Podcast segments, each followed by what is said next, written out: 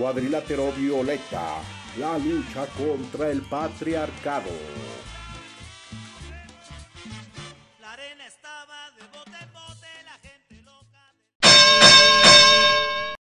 Hola y bienvenidos a una emisión más del Cuadrilátero Violeta. Hoy, como ya se nos ha hecho costumbre casi toda esta temporada, pues tenemos casa llena. Esto es muy emocionante. Pronostica ser una temporada bastante, bastante productiva. Y pues, este, antes de pasar aquí a hablar de, del tema que hoy nos toca, eh, quería saludar a mis amiguitos. Eh, yo me siento muy bien el día de hoy. El día de hoy eh, un tema muy suculento y muy feliz de que todos estemos aquí. Me parece, no sé si estoy en lo cierto, estamos rompiendo el récord de que todos estamos en un programa, pero no sé. Entonces, este, pues me da mucho gusto escucharlos y ansioso por ver cómo vamos a abordar este tema. Que las escuche, digo, sí, hemos estado esta, esta temporada, hemos estado más, solo que no sé qué obsesión de que estemos todos.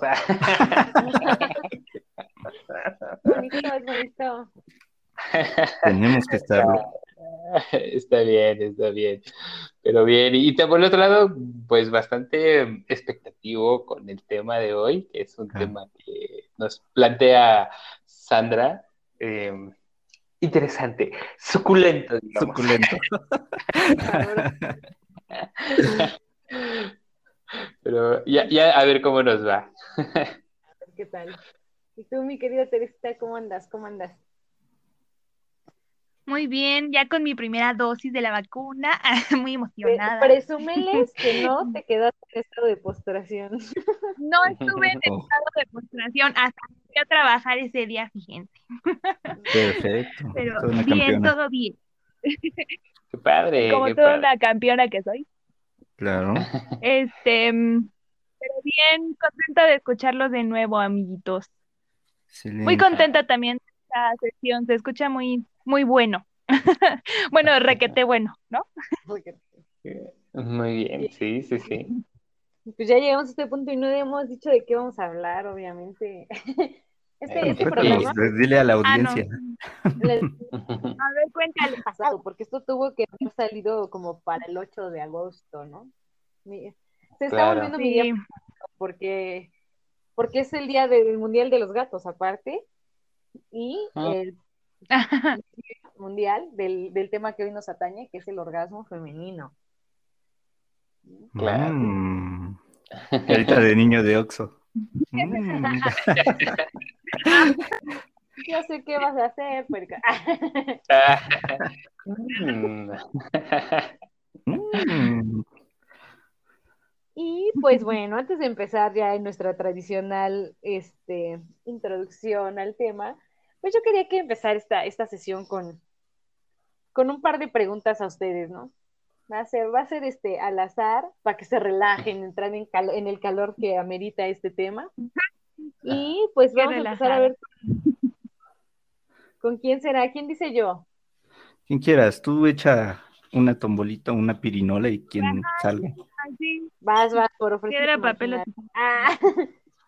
¿Por qué? Por hablar. Por hablar. escógeme, un número del 1 al 3. ¿Al 3?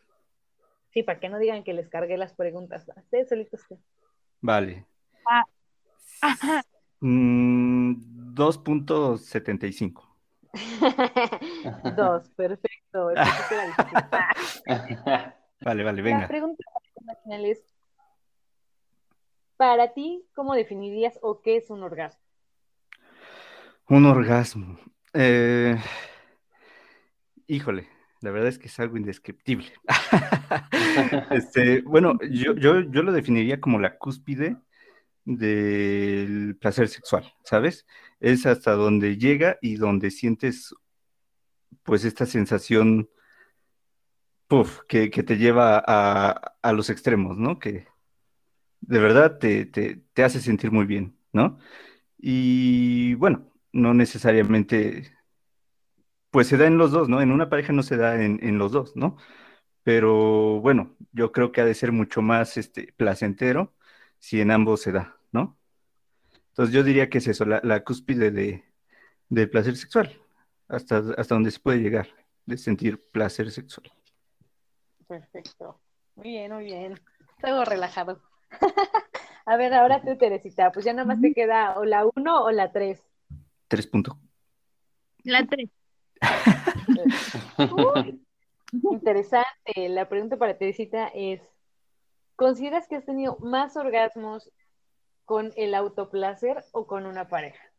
Ay, qué bueno que no dije tres. no tengo que pensarlo ni dudarlo por un segundo. Me he divertido más sola que mal acompañada, evidentemente. Bien, bien. No entraremos en detalles, muy bien. La, la Así que, pues, mi querido esa te quedó la última. Quiero escucharla. ¿Has fingido orgasmos o crees que alguna de tus parejas sexuales ha fingido orgasmos? Híjole, yo creo que no en las dos situaciones, ¿no? Me atrevería a decir. Eh, yo no lo, no, lo he hecho por fortuna. No, me no he tenido, eh, no me he visto en la necesidad de hacerlo. Y pues bueno, me atrevería a decir, sabemos que en esto pues no hay ley, pero podría decir que no, o eso quiero creer y eso quiero pensar que he tenido la fortuna de no, de vivir esta, esta situación. Estas preguntas están interesantes para, para el debate que viene después.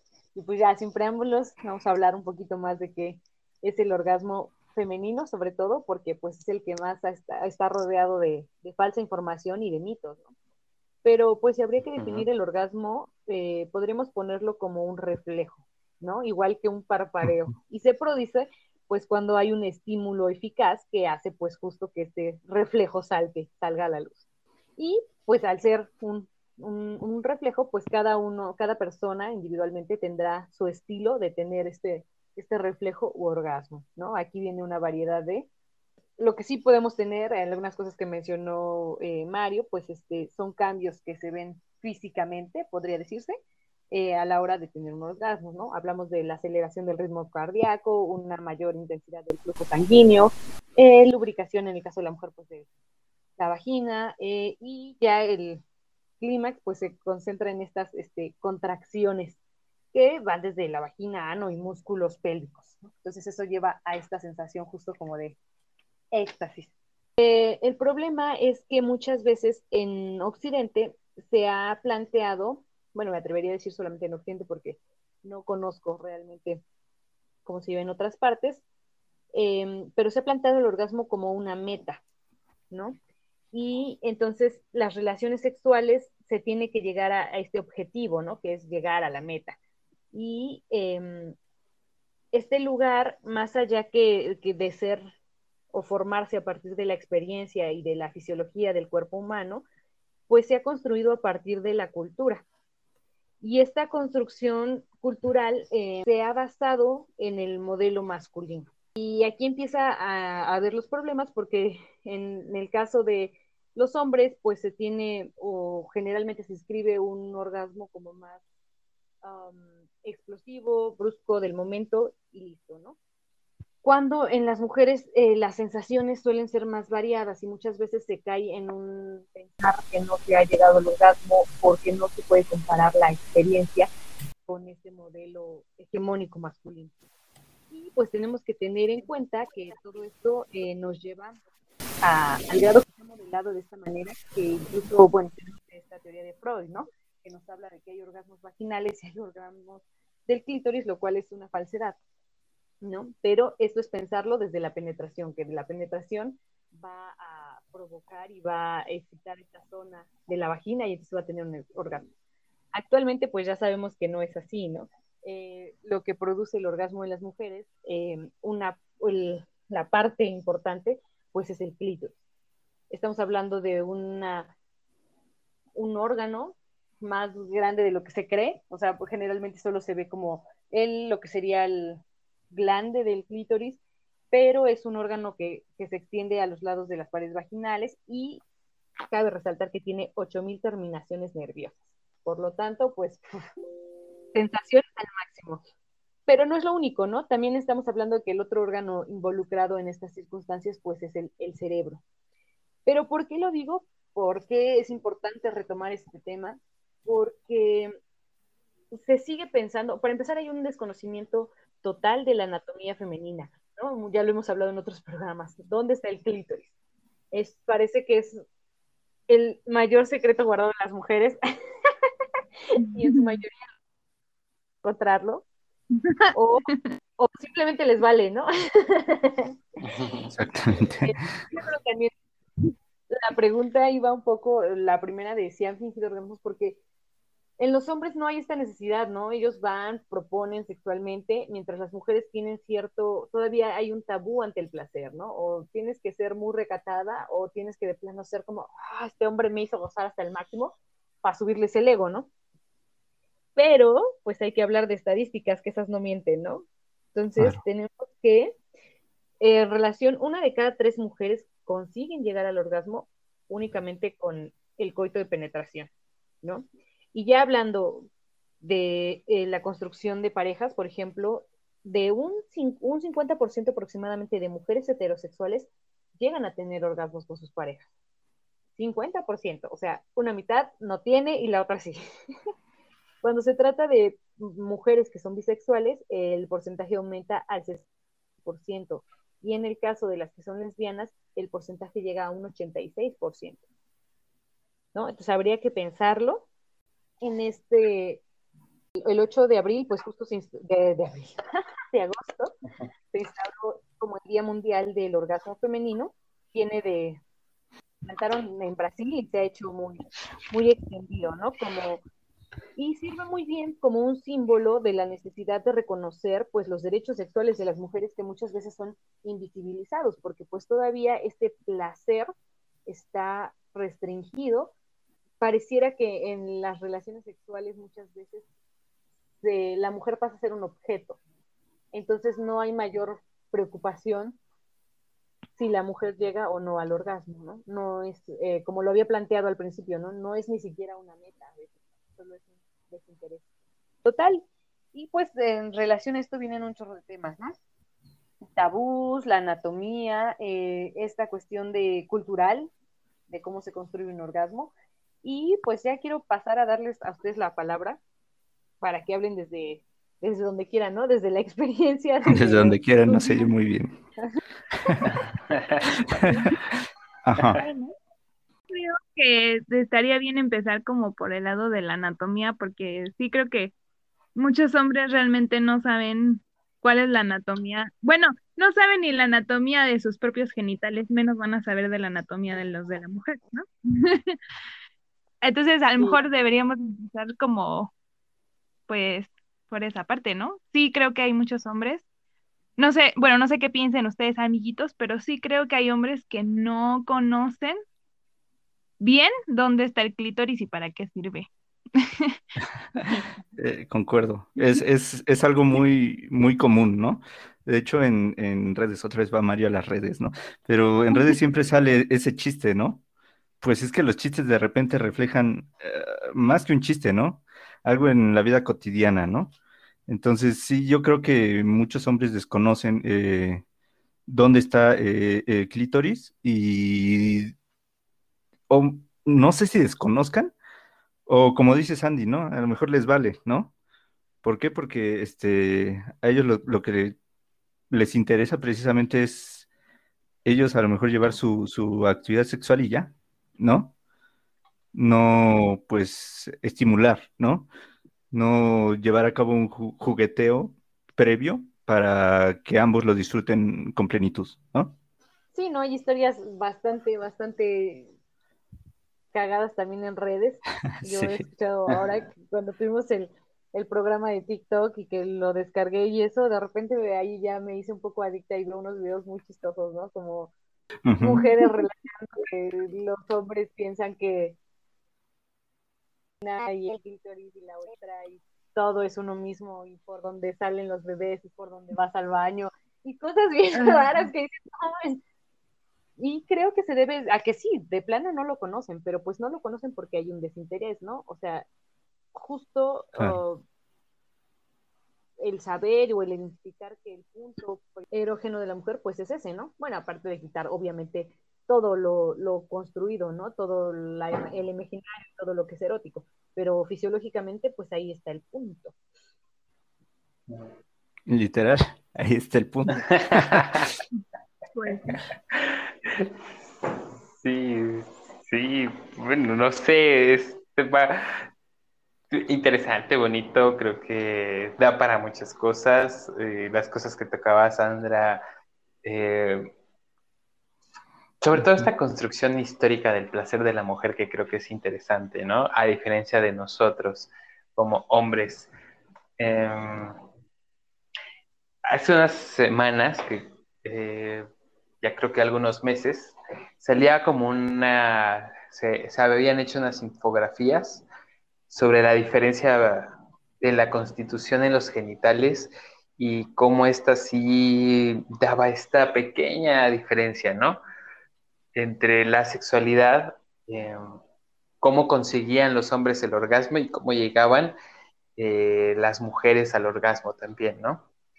que esta invisibilización del, del no era como una cuestión tan sencilla ni tan, ni tan ingenua, ¿no? Sino más bien que tenía que ver con justo la priorización del placer de cada uno de estos eh, géneros.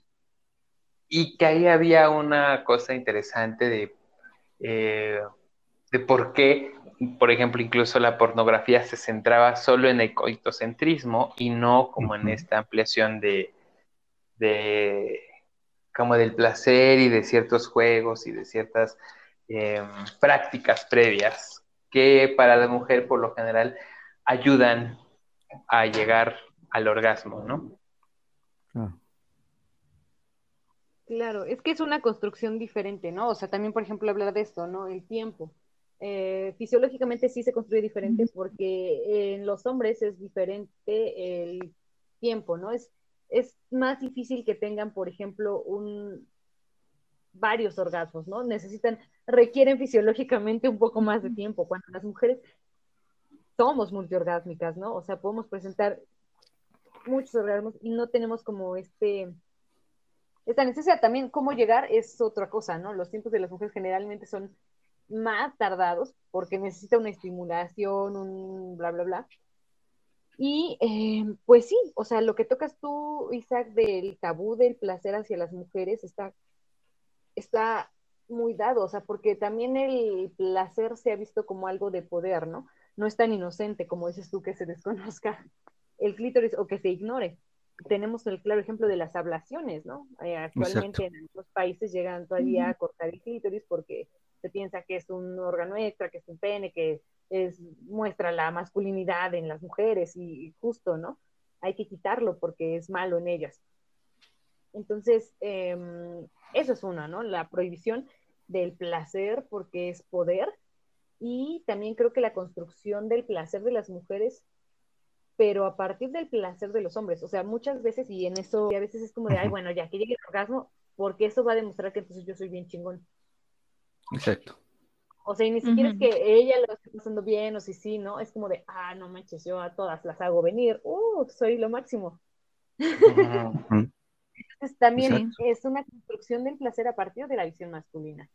Em, no sé qué opinen de esto, de esta, justo esta, esta concepción del placer femenino. Creo que le das al clavo, ¿no? Creo que este eh, venimos arrastrando una eh, información, que más que nada es desinformación, eh, desde hace mucho, ¿no? En donde, donde lo que importa es, el placer masculino, ¿no? Y no solo lo vemos, este, pues ahora sí que a la hora de intimar, ¿no? No lo vemos a la hora de que las personas intiman, sino que la misma industria del sexo, de la que venimos hablando desde hace mucho, de lo que es la pornografía, de lo que es este, la prostitución y todo esto, este, está dirigido en su mayoría, en su gran mayoría para hombres, porque existe este tabú de que, pues sí, las, mujeres casi casi no tienen este derecho de sentir placer, ¿no? Ah, creo que toda esta sexualidad está muy, este, muy dirigida a los hombres, en, conclusión, ¿no? Yo diría eso. Teresita. Mm, pues yo pienso que relacionado a, tu introducción, eh, se piensa eh, que las mujeres, y yo creo que incluso nosotras cuando vamos creciendo, eh, nos hacen creer que el placer se va a sentir con la introducción del pene en la vagina. Exacto. Y pues del lado de los hombres también es mucho más así, ¿no? Porque ellos sienten placer de esa forma. Y entonces eh, la pornografía obviamente pues lo que hace es venderte la idea de que una mujer va a sentir placer solamente porque le metan el pene y ya. Y entonces eh, justamente se pierde toda esta parte en la que pues eso no es tan cierto, ¿no? O sea, es una mujer puede sentir mucho más placer solamente con que le estén tocando con que le introduzcan un pene. Pero para los hombres eso a veces es algo que como que ni siquiera pueden concebir. Como que, bueno, o sea, eso no es posible, ¿no? Necesitan mi Imposible, dicen. Imposible. ¿Qué? ¿Cómo? y de verdad, porque aparte creen que el placer se da a partir de su pene y no, y no de otras formas, ¿no? Entonces, a veces dejan de lado las caricias, los besos, ¿no? Este juego previo, porque, no sé, como que consideran que eso no, no es importante, ¿no? No es y, y, bueno, por eso es que a lo mejor sí es que conocen el clítoris, pero no le dan la importancia necesaria. O sea, se siguen centrando como, pues, no sé, en, en sus propios genitales y que de ahí sale todo, ¿no? todo el universo. Sí, exacto. Podemos seguir con estos comentarios hacia las Pero no, amigos, ¿no? De los hombres machistas que es como de, ah, es lesbiana porque no ha probado una, bueno, no sé, es como, güey, ¿te estás oyendo? oh, sí, cierto, esos, esos comentarios, claro. ¿No? Cuando seguramente, y no, seguramente ya lo vimos en las estadísticas, puede ser que una relación homosexual entre mujeres sea más placentera y no por otra cosa, sino porque creo que también es un conocimiento mutuo, ¿no?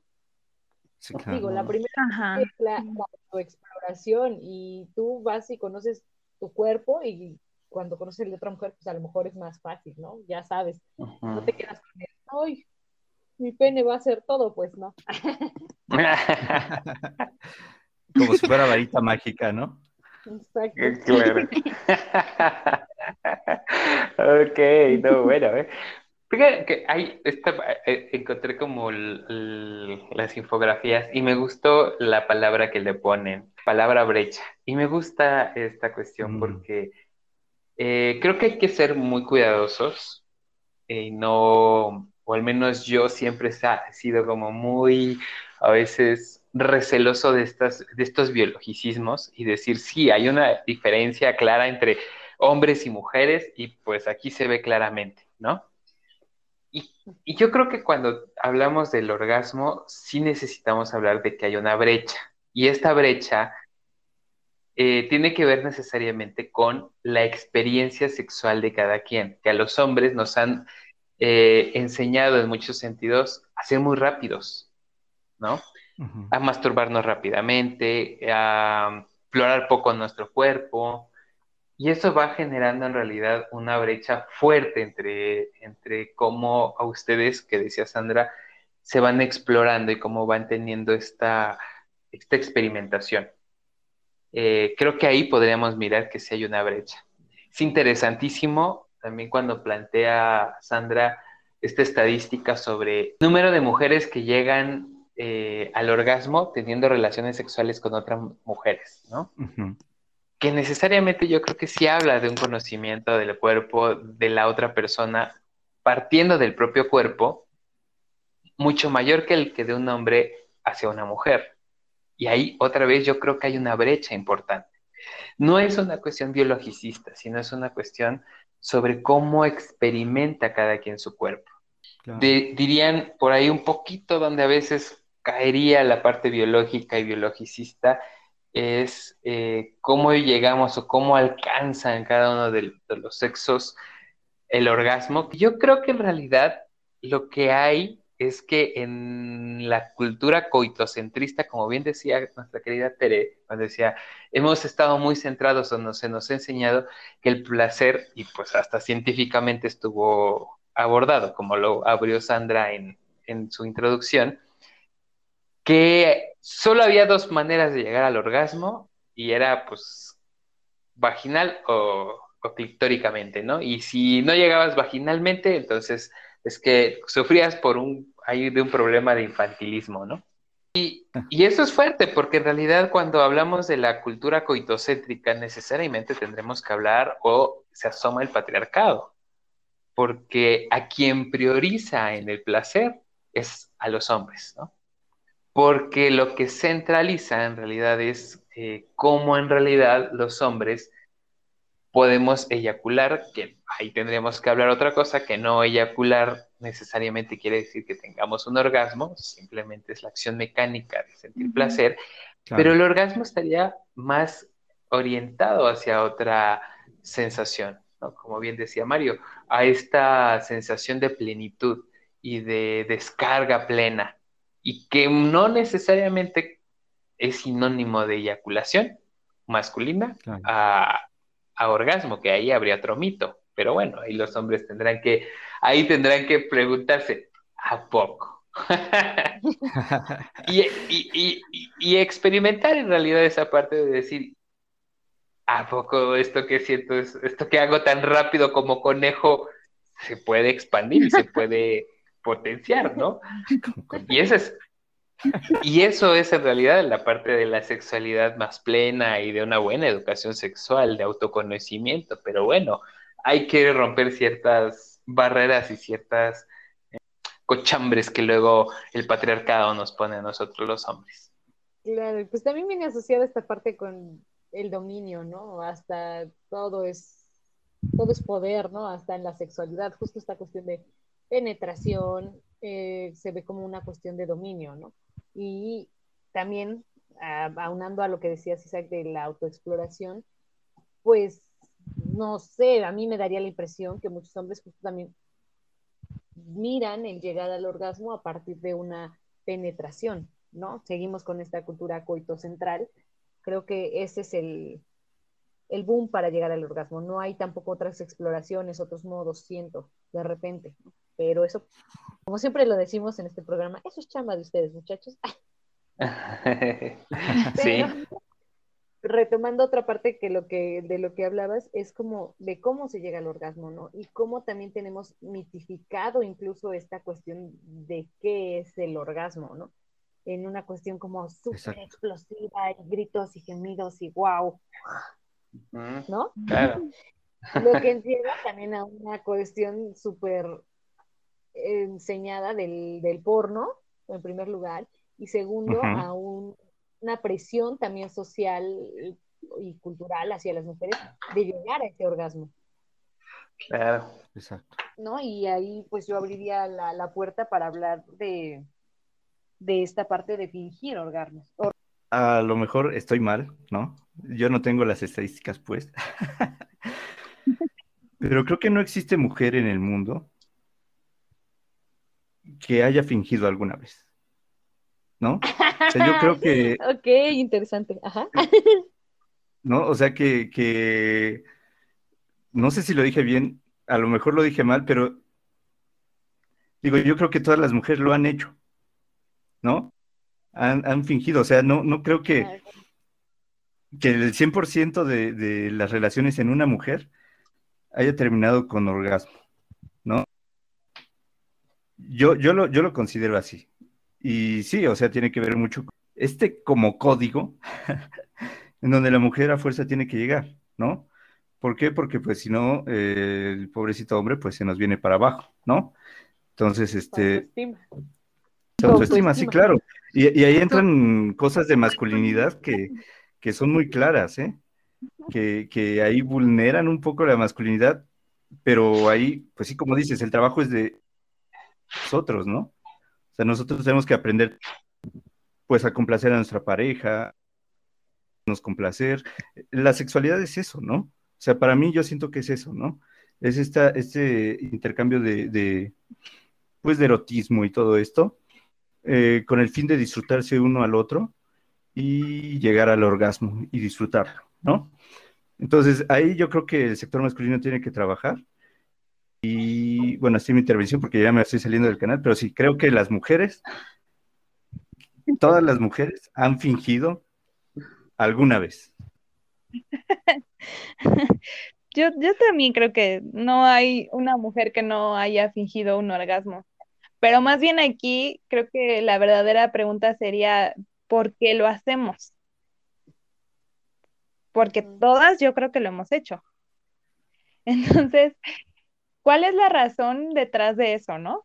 Yo me puedo poner a pensar las veces que yo, a mí me ha pasado, y creo que en la actualidad, ¿no? O sea, ha cambiado mucho mi mentalidad y la verdad es que ya no lo hago.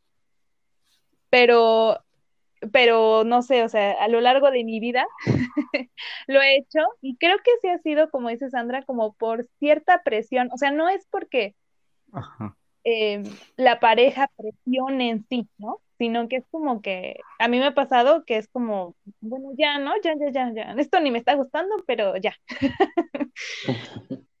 Eh, pero creo que es más por, o bueno, en esos momentos fue porque creo que si era como, ay, es que no quiero herir su ego frágil o algo así, ¿no? Se me va a romper eh, aquí, ¿no? Pero, pero lo que voy con esto es que em, sí es verdad que lo que ahorita han dicho, ¿no? Sobre que los hombres tienen que hacer su trabajo, pero en esto de, de las relaciones, y bueno, obviamente esto estamos hablando de una relación heterosexual, pero bueno, esto es como para todo tipo de relaciones. Yo creo que en ese sentido, y en hablando de los orgasmos, es cosa de dos. Si, si tú estás teniendo relaciones con alguien, pues es de las dos partes, ¿no? Tampoco puedes estar esperando que llegue alguien y que te conozca así de la nada y que sepa cómo tocarte y qué hacer. Sí creo, evidentemente ellos tienen que hacer su trabajo, como hemos dicho, sobre quitarse el cochambre de la cabeza.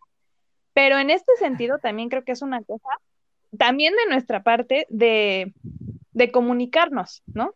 Por eso yo digo, bueno, ahora ya no lo hago, o sea, si algo no me gusta, lo digo, o si simplemente no va a pasar, pues lo digo, ¿no? y más bien es tener la comunicación con mi pareja para que mejor lo cambiemos o hagamos algo al respecto, ¿no? en vez de simplemente hacer como que, ay, este, sí, qué emoción. este, uy, ah, está bueno. campeón, ah, no, ¿verdad? Campeón. Me ha hecho mucho más sentido el, la comunicación, ¿no? El de, bueno, por mm. aquí no, por aquí sí, bueno, sí, por esto no. Y sí, eso también es desde mi conocimiento, ¿no? Mi autoconocimiento. Y, el, estar con alguien que también esté abierto a escuchar. querer ser un equipo, ¿no? En esto. Pues es un tema mm, muy, yo creo que un desconocido y que nos vamos asomando. Creo que alcanzamos, y lo, que, y lo poco que alcanzamos a asomarnos en el horizonte es que sí hay un problema con la cuestión fingir por parte de las mujeres y que este fingir por parte de las mujeres tiene que ver justo con sus contrapartes masculinas, porque estamos hablando acá de, de, las relaciones ahora llamadas cisgénero, ¿no? O de eh, banda heterosexual, hombre con mujer. Porque hemos visto que creo que las relaciones entre eh, mismo sexo eh, pareciera que cambian drásticamente las, las estadísticas eso lo hace sumamente interesante. Pero habla, creo que al menos nosotros cuatro, creo que nuestra orientación principal es somos cisgéneros, somos heterosexuales, que eso es interesante, ¿no? somos bugas. Somos bugas los cuatro, por Dios. pero, pero justo creo que es interesante esta parte de decir, quienes fingen, pues obviamente, creo que tendría que ser mm, em, evidentemente las mujeres por esta diferencia del poder y por esta diferencia de quién está como al servicio de quién. Creo que no es eh, de a gratis que sea quien, las mujeres quienes tengan más eh, insatisfacción. Y Tere se me adelantó en algo que quería retomar y que creo que es importante sobre los límites de ciertas relaciones, por ejemplo, pensaba, ¿no? Eh, por ejemplo, en las relaciones que son más casuales, que no son tan duraderas, por decirlo así, creo que a veces es difícil, no quiero decir que sea imposible, habrá personas que tengan más habilidad o menos habilidad para hacerlo, pero esto que decía Tere, desarrollar la confianza, la apertura, la comunicación, la escucha, la empatía, y aún así que creo que a veces, desde mi experiencia, cuando tienes una relación de además larga duración, que los encuentros son más recurrentes, que son más, eh, que como se va generando esta confianza de ir hablándolo, no es tan fácil a veces como nosotros en hombres ir como proponiendo, pidiendo, deteniendo, preguntando, por desgracia. Creo que eso lo vas desarrollando a veces conforme vas desarrollando la confianza y vas viendo que la otra persona puedes hacerlo, si vas sintiéndote en la confianza. Creo que deberíamos romper ese tabú también. Y descentralizar el coitocentrismo, porque creo que lo primero que hacemos es, pues vas, ¿no? Digo, y, y no, y, no es satanizarlo tampoco, de decir, no, y ahora nadie, ¿no? Eh, pero creo que en este tema estamos, eh, estamos pues recién asomándonos. Sí hay también diferencias de género. Eh, pero pues es importante mirar que muchas de estas diferencias de género tienen que ver en, justo en esta constitución cómo hemos aprendido a ser mujeres y cómo hemos aprendido a ser hombres. Que eso creo que es lo, principal y que a esta, sigue atravesado en nuestra, en nuestra sexualidad y ahora hablando de esta cuestión de, del orgasmo. Y que también como algo que decía Sandra, no mistificarlo y decir todos los encuentros tienen que quedar ¿no? en, orgasmos. Hay creo que todo un, todo un escenario que permite que vaya esta descarga plena ah, y habrá algunos donde sea muy buen encuentro, la pasaste muy bien, disfrutaste, pero no llegaste a ese clímax, ¿no? Pero el encuentro fue bueno, pero el encuentro fue bueno porque hubo justo esta confianza, esta apertura, esta comunicación, aunque quizá no, no hubo esta, este, esta plenitud, ¿no? Así, eh. Entonces, no mistificarlo y decir, sí, el orgasmo es algo a lo que hay que llegar siempre. Bien, hay que ir tocándolo, pero sí quitándole del terreno, sacando del terreno al patriarcado, porque eso es lo que imposibilita aún más que, que podamos disfrutar y gozar, ¿no? Sí, pues yo, por ejemplo, eh, con todos sus comentarios, pues obviamente retomo lo de Tere, ¿no? Yo también lo llegué a hacer, ahora ya tampoco lo hago. Para eso sirve el feminismo, chicas. Bien dice, dice el dicho, ¿no? O sea, háganle al vato saber que no, no, no, no sabe coger. ¿No? Pero en este sentido también. Digo que le vas a hacer un favor si le dices que no sabe Ah, sí, que le vas a hacer un favor. Exactamente. Pues, porque es parte de la comunicación, ¿no? O sea, que yo también creo que es difícil y creo que es como lo más tabú. Sí, me gusta esto, no me gusta esto. Y empatar, ¿no? Porque, como decías bien, también decir, pues alguien que esté dispuesta a escuchar y también alguien que esté dispuesta a lo mejor a hacer o esto, ¿no? Es, es difícil en esa cuestión de acoplar todos esos sentidos para tener una relación que te lleve al orgasmo y también significarlo, y justo creo que eso es importante, una relación y que creo que muchas veces, o por lo menos en mi experiencia, a los hombres les pesa mucho esto de repente como en el ego y en la masculinidad de decir, oh, no llegó al orgasmo, ¿no? Cuando se están perdiendo justo todo este rango, a lo mejor te decís que pudo ser un buen encuentro, pudiste haberte la pasado bien y no hay más, ¿no? O sea, no tienes que buscarle tres pies al gato, pues, ¿no? Pero sí hay que empezar a hablar y pues este ya se nos está yendo el tiempo. Yo nada más voy a cerrar con una frase que seguramente Tere, no sé, estoy casi segura que es de una maestra que tuvimos. Tere, Tere, Tere, Tere recordará si sí es o no. Pero ella más o menos decía que eh, el orgasmo es de quien lo trabaja.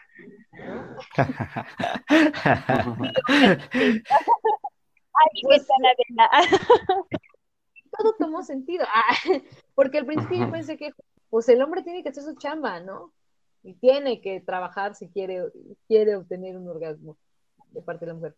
Y sí, en parte, pero creo que también eso se refiere a nosotras y este conocimiento, ¿no? O sea, ya no el conformarse, ya no el penetración y coito y ahí se queda y le vale todo lo demás, pues creo que eso también es parte de nosotros trabajar lo que queremos, ¿no?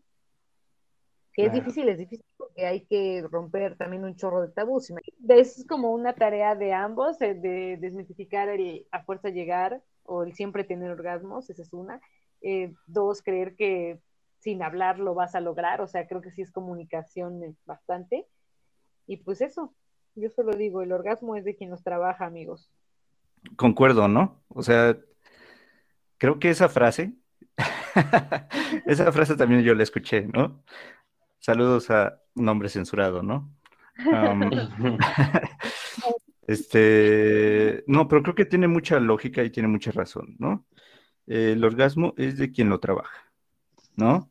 Ya sea que estés en pareja o estés tú solo o sola, como sea si tú conoces eh, tu cuerpo y sabes comunicarlo, bien lo decía Tere, y eso es algo que me gustó mucho, pueden lograr muchas cosas en ese aspecto.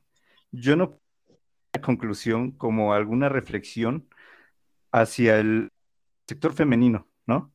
Porque ¿quién soy yo para decirlo, no? O sea, pues yo no sé muchas cosas, ¿no?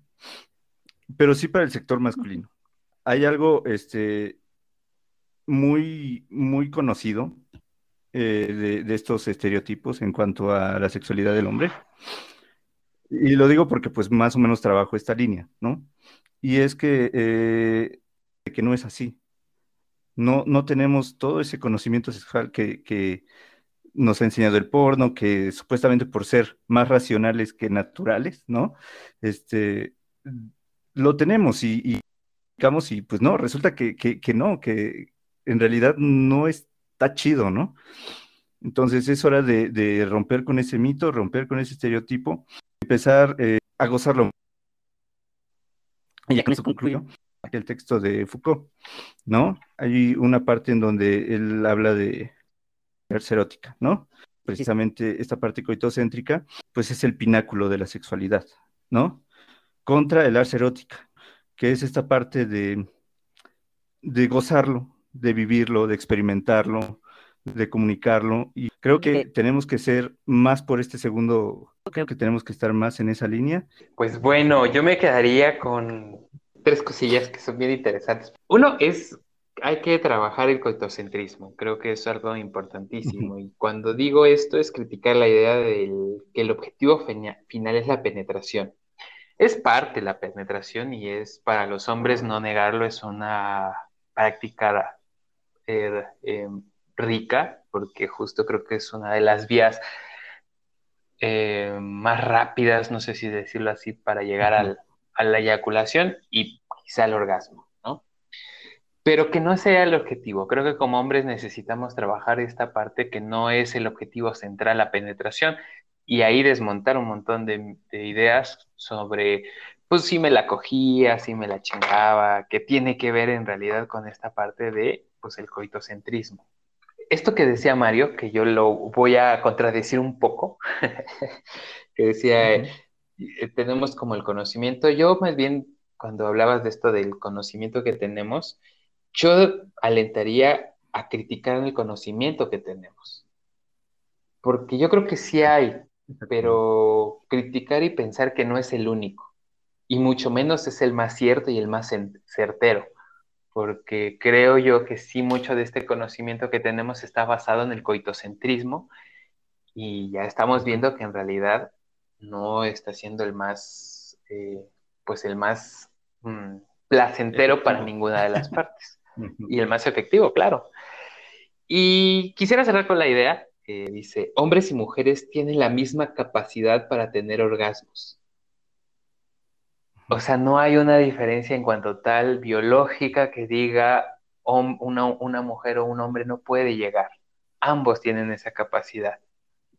Em, quizá un poco la diferencia que incluso sería interesante mirar, que era lo que decía Sandra, quizá las mujeres en la consecución, la rapidez con la que pueden experimentarlos, sí puede diferenciar, pero es una diferencia cualitativa, pero no en la capacidad de tenerlos. Y entonces lo que quedaría exactamente es si hay una brecha, y en esa brecha hay que trabajar. Yo cerraría con esta idea. Diría que, eh, así como hemos dicho, los hombres tienen que hacer su chamba, en este sentido, creo que a nosotras como mujeres nos falta hacer mucho trabajo sobre nuestra sexualidad, porque como lo dijimos en el programa, pues ha sido negada, nos hacen sentir mal porque sentimos placer. Nosotros sí, también tenemos un montón de prejuicios respecto a cómo sentir placer, cómo es el orgasmo, cómo lo consigue. Entonces también creo, no es nada fácil quitarte muchas ideas de la cabeza y más si le agregamos otro tipo de contextos, pero sí creo que es nuestro trabajo también conocernos, saber qué queremos, qué no queremos y, y obviamente dejar de pensar en, en los hombres, ¿no? creo que lo, lo primero sería ser un poco más egoísta y pensar primero en uno y luego ya así creo también que se puede tener eh, encuentros sexuales mucho más placenteros para ambas partes. Pues lo más importante es conocerse, quitarse de los prejuicios. También me quedo con esto de que no necesariamente tienes que tener un orgasmo para haber tenido un encuentro muy satisfactorio, pero sí creo que debemos de estar abiertas a la idea de que todas podemos tener orgasmos y que es un derecho tener placer. Exactamente. Conózcanse primero también. Eh, bueno, ya nada más como último me recalco mucho esto que decías, ¿no? Todo el desconocimiento que también tenemos hacia nosotros. Incluso el asco al placer, ¿no? La parte genital de las mujeres siempre se ha visto un poco más tabú, ¿no? Siempre. Pero bueno, ya se nos pasó el tiempo volando como siempre nos pasa. Entonces, pues. Chao. cuídense, mucho. Un abrazo. Chao. Bye. ¡Arriba los rudos! ¡Los rudos, los rudos! Porque es el momento en que aparece gladiador.